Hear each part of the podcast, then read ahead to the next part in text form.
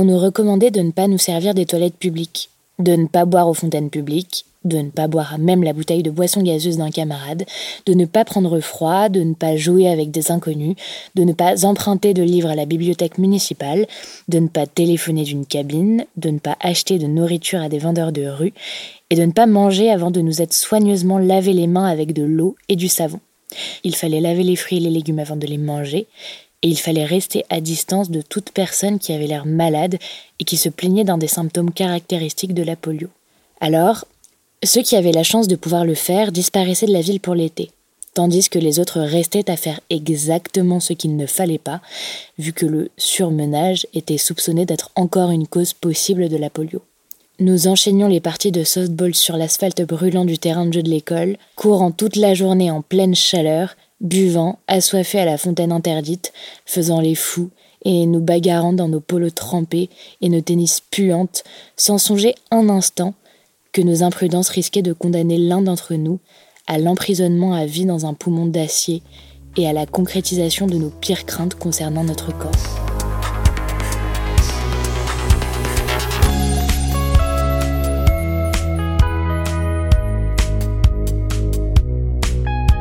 J'enregistre cet épisode de Du Sport en plein confinement. La tentation été trop forte alors de vous parler de Nemesis, le roman de Philip Roth. Les enfants d'un quartier du New Jersey y traversent l'été 1944 dans la crainte d'attraper une maladie dont le vaccin n'avait pas encore été découvert, la polio. Je ne sais pas si ça a pu influencer Winston Churchill à faire sa déclaration légendaire, comme quoi il devrait sa longévité, il est quand même mort à 90 ans, au cigare, à l'alcool et à son refus total de faire du sport. En réalité, on ne sait même pas s'il a vraiment dit ça, et je cherche absolument pas à lui donner raison, mais je trouve passionnant qu'un demi-siècle plus tard, ce genre de prise de position anti-sport est complètement disparu du débat public. Il y a autour du sujet une quasi-unanimité. Notre bien-être passerait forcément par un cours de yoga ou un jogging du matin. Pourtant, on n'a certainement pas tous besoin ou même envie de passer du temps à transpirer pour être heureux. Comment et par qui sommes-nous manipulés pour en arriver à cette pensée unique du sport comme remède à tous les maux? Le sport est-il vraiment si bon pour la santé?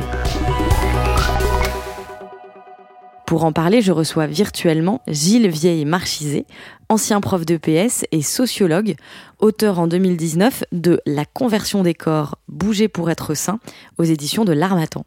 Bonjour Gilles Vieille-Marchizé. Bonjour. Alors pour le titre de votre ouvrage, vous utilisez un terme à connotation religieuse, le mot conversion.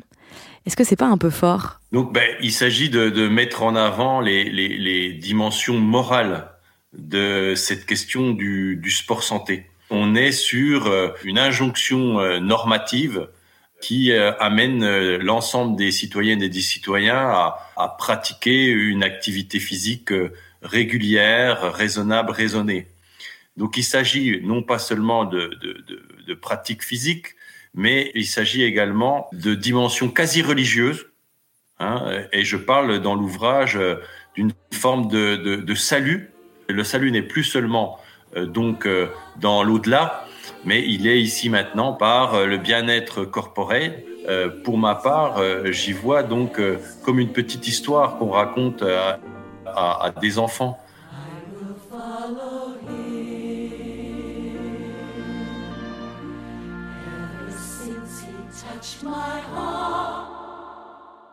Donc une forme de conte où on a à un moment donné des héros, c'est-à-dire nous-mêmes, les héros du quotidien, qui doivent faire face à, un méchant, hein, la sédentarité, euh, l'obésité.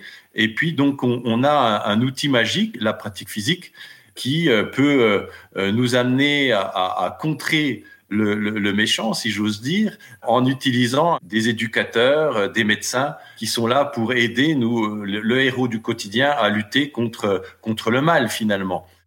Pourquoi Claude est-il devenu ce qu'il est devenu J'ai pas révisé là. Ah, parce que tous les matins il faisait son son petit déjeuner Petit déjeuner, je t'en foutrais, moi. Anne Parce que tous les matins, il faisait son... Euh, son lit Son jogging, bande de buse. Son quoi Son jogging. Faut que vous sachiez, les filles, que quand les delpêches, là, les dèves, les sardous, en train de boîte de nuit péter comme des coins, Claude, des potrons minets, il était ici et yogué. Ok Et ça, c'est un exemple à suivre.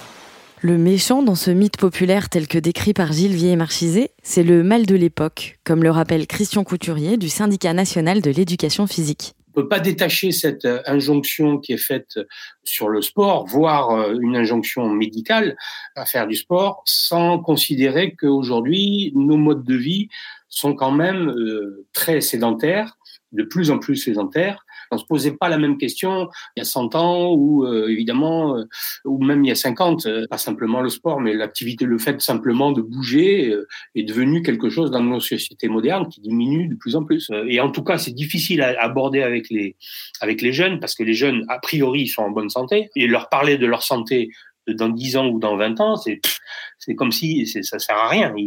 C'est pas quelque chose qui, sur lequel il percute. Pour préparer cette émission, je suis allée dans les archives des journaux télé. Il faut s'entraîner. Il faut s'entraîner absolument et il faut aller prendre les beaux conseils de gens qui connaissent bien cela. Et j'ai trouvé quasiment autant de reportages sur les bienfaits du sport que sur les pathologies qu'il est censé soigner. Dans les années 80, ce sont les maladies cardiovasculaires.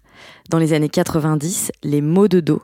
Dans les années 2000, c'est le cancer. Et plus récemment, c'est l'obésité. Le sport, c'est le médicament idéal. On voit que euh, le sport est utilisé, euh, si j'ose dire, à toutes les sauces. Mais c'est sa plasticité qui est, intéressante. Moi, je parle d'un sport caméléon hein, qui prend la couleur euh, qu'on veut bien lui lui donner. L'histoire est là pour le refléter. Il peut être une forme de compensation par rapport aux angoisses, aux peurs ressenties par les uns et les autres. Et cette analyse peut être euh, relié au, processus de conversion que je mets en avant, hein, parce que il est facilité quand il y a des peurs, quand il y a des angoisses. Pourtant, pour influencer la santé de la population, il pourrait y avoir d'autres leviers d'action, comme le sommeil ou le fait de travailler moins. Premier constat, les amateurs de sieste sont majoritaires. Mais combien de temps dure-t-elle eh, C'est moins de 3-4 heures par jour la sieste à Marseille. Hein, faut... On travaille une heure, mais toi une heure, vous travaillez une heure et vous reposez deux heures. Combien de temps Ça dépend, une heure, une heure et demie. En 2011, par exemple, Michelle Obama lance un programme aux États-Unis pour lutter contre l'obésité infantile, qui est avant tout causée par la malbouffe. Mais plutôt que de bannir les sodas des cantines scolaires, elle lance Let's Move, une série d'incitations à bouger pour se dépenser. Et c'est un des exemples les plus connus où le sport devient la variable d'ajustement d'un système qui est déjà très déséquilibré. Il est, certain que si la question de la santé était la préoccupation première, des gouvernants et, voire de la société en général, on s'y prendrait pas de la même façon. Il y, a, tout un tas de facteurs qui évidemment interviennent directement dans, sur les questions de santé et qui sont contradictoires avec un développement de chacun euh, harmonieux, etc. Bon, la question du travail aujourd'hui est éminemment pathogène. Euh, les gens aujourd'hui sont en surtravail, euh, ceux qui travaillent, et évidemment ceux qui travaillent pas sont en sous-travail, donc sous-activité. Ça serait un des premiers facteurs à, prendre en compte. Comment dire des, incitations ou des recommandations euh, éducatives, pédagogiques, quand elles deviennent surplombantes et qu'elles deviennent une norme obligatoire, posent un problème effectivement, problème philosophique de société, de repérage dans, les valeurs, etc. Dans votre livre, Gilles Vieille-Marchizé, vous montrez qu'il y a une nouvelle morale qui s'installe et que c'est pas une morale de l'effort, mais plutôt une morale du bien-être dans le, corpus que j'ai analysé, donc on voit beaucoup de gens sourire. Dans les interviews qu'on a qu'on a fait, euh, beaucoup nous parlent euh, du plaisir du, mouvement. Donc on n'est pas tant dans l'effort, on est dans dans, cette logique euh, du bonheur.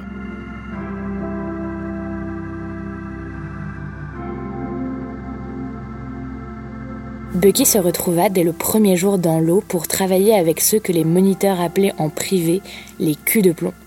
Les petits, qui étaient les moins sûrs d'eux, les plus lents à progresser, et qui semblaient être lourds dans l'eau. Il avança sur la jetée jusqu'au ponton flottant, où un moniteur apprenait aux grands à plonger. Il passait du temps avec des gosses qui se donnaient du mal pour améliorer leurs bras papillons, mais invariablement, il revenait aux petits et descendait dans l'eau avec eux pour travailler leurs battements de jambes, leurs ciseaux de brasse ou leurs pattes de grenouille. Il les rassurait en les soutenant de ses mains et en leur disant quelques mots pour qu'ils sachent qu'il était là et qu'il ne risquait pas de s'étrangler avec une gorgée d'eau et moins encore de se noyer.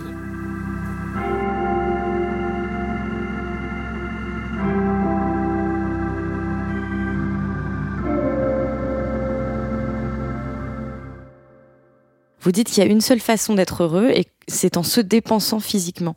Et que ceux qui ne sont pas capables de ça euh, sont de plus en plus ciblés par les politiques publiques. Et vous citez notamment la chercheuse canadienne Geneviève Rail, qui décrit ce phénomène comme étant du microfascisme.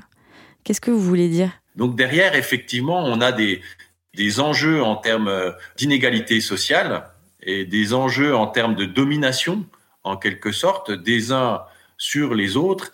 Et, à ce moment-là, effectivement, on peut avoir euh, des, euh, des excès, on peut euh, mettre en avant ce que j'appelle moi plutôt une emprise. Elle, elle parle plutôt de, effectivement de, microfascisme avec des, cibles particulières, donc une inégalité. Et c'est là que ça peut être problématique. Dans les milieux populaires, ils sont dans une logique de préservation de, leur corps qui est mise à mal au, quotidien, dans une logique souvent de précarité, voire parfois de survie. Donc euh, le discours a, du mal à passer et il y a des formes de résistance. La bonne bouffe, par exemple, les rencontres familiales où on reste très très sédentaire. Ce mode de vie euh, un petit peu communautaire euh, qu'on peut avoir dans les familles populaires, il résiste par rapport à, à ces recommandations de santé publique. Last year, I was uh, in the Swedish seaside and a neighbor came by and he asked if uh, I could take care of his daughter while he was out running. And he said he will be back in two hours. And I thought, two hours? Are you running for two hours? That's great. You've got to be a great human being. And then it struck me, what if I went over to his place with my daughter and said, Look, could you take care of her for about two hours because I'm going to lie down here? Running is the perfect escape because everyone would see it as a good thing. But if you just run down to the pub, and drink a few beers for a few hours, no one is going to say, "Oh, how great you are." On vient d'entendre le suédois Carl Cederström, auteur avec André Spicer du Syndrome du bien-être, un livre paru en 2016. Pendant un an, les deux auteurs ont testé toutes les techniques de bien-être qui leur étaient recommandées.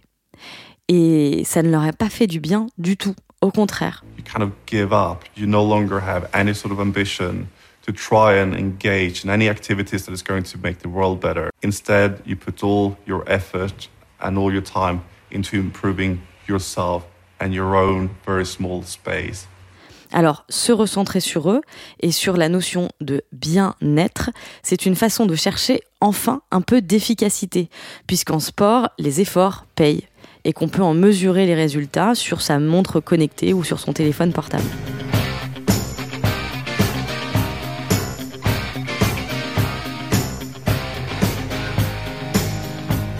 Le jogging, ou plutôt yogging, comme le dit Benoît Polvorde dans Podium, c'est un phénomène récent qui remonte plus ou moins au succès du film Rocky en 1976. Incroyable mais vrai, dans les années 60, on n'allait pas courir juste pour se faire plaisir. Euh, il, s'agit de, diffuser une idéologie gestionnaire, une idéologie managériale. Parce qu'il faut apprendre par le biais de l'activité physique, dans ce que j'analyse, donc à, se manager soi-même, à manager sa carrière, à manager sa vie. Il y a une récupération de tout ça. Or, la réalité, c'est que ce qui est important, c'est d'avoir une activité dans laquelle on s'épanouisse, des activités dans lesquelles on s'épanouisse. Et évidemment, sur le plan physique, euh, compte tenu de ce que je disais tout à l'heure sur la question de la sédentarité, il y a, il y a un besoin, il y a une nécessité aujourd'hui. Mais le faire n'importe comment ou le faire sous injonction, c'est pas euh, pour nous la, la, meilleure manière de se considérer en, en bonne santé. Quoi. Et c'est pour ça que Christian Couturier insiste sur la distinction entre activité physique et sport tel qu'il aimerait qu'il soit enseigné. Cette activité hyper individualiste, c'est pas une activité justement qui mène à l'émancipation. Je pense que c'est une, c'est une activité qui mène au repli. Quand on pratique une activité sportive, quelle qu'elle soit, on n'y arrive pas comme ça euh, en faisant n'importe quoi. Alors, si c'est une, une, véritable activité sportive, il y a des règles. Ces règles-là, elles ont été construites par des autres êtres humains avant moi. Donc, on rencontre l'humanité quand je pratique, je pratique avec les autres ou à travers les autres. Donc, moi, je rechercherais plus le jeu et la relation que euh, le repli euh, sur moi-même. Donc, ça, ça fait partie des choses qu'éventuellement, on peut discuter avec les élèves.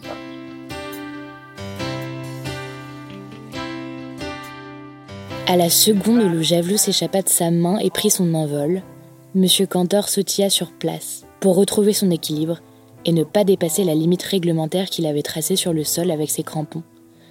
Pendant tout ce temps, il suivit du regard le javelot dans sa trajectoire. l'arc majestueux qu'il décrivait en l'air au-dessus du terrain. Aucun d'entre nous n'avait jamais vu une démonstration athlétique exécutée, là, sous nos yeux, avec une telle perfection. Le javelot vola, vola, bien au-delà de la ligne des 45 mètres, jusqu'à l'autre côté des 27 mètres de l'adversaire. Et, quand il descendit et se planta, la pointe trembla, et son bout métallique vint se ficher dans le sol à angle aigu, par la force de l'élan acquis pendant la course. Jamais nous n'avions éprouvé une telle admiration pour quelqu'un. À travers lui, nous avions quitté la petite histoire de notre quartier pour entrer dans la saga historique de nos origines ancestrales.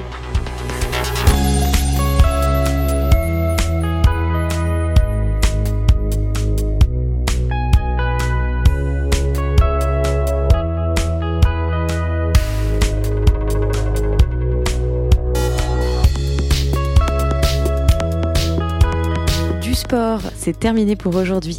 J'espère n'avoir pas complètement annihilé votre envie de vous dépenser, qui reste complètement légitime quand on est enfermé. Un grand merci à distance à Bruno Cremonesi et Christian Couturier du syndicat national de l'éducation physique, ainsi qu'à toute l'équipe de Binge Audio. À bientôt.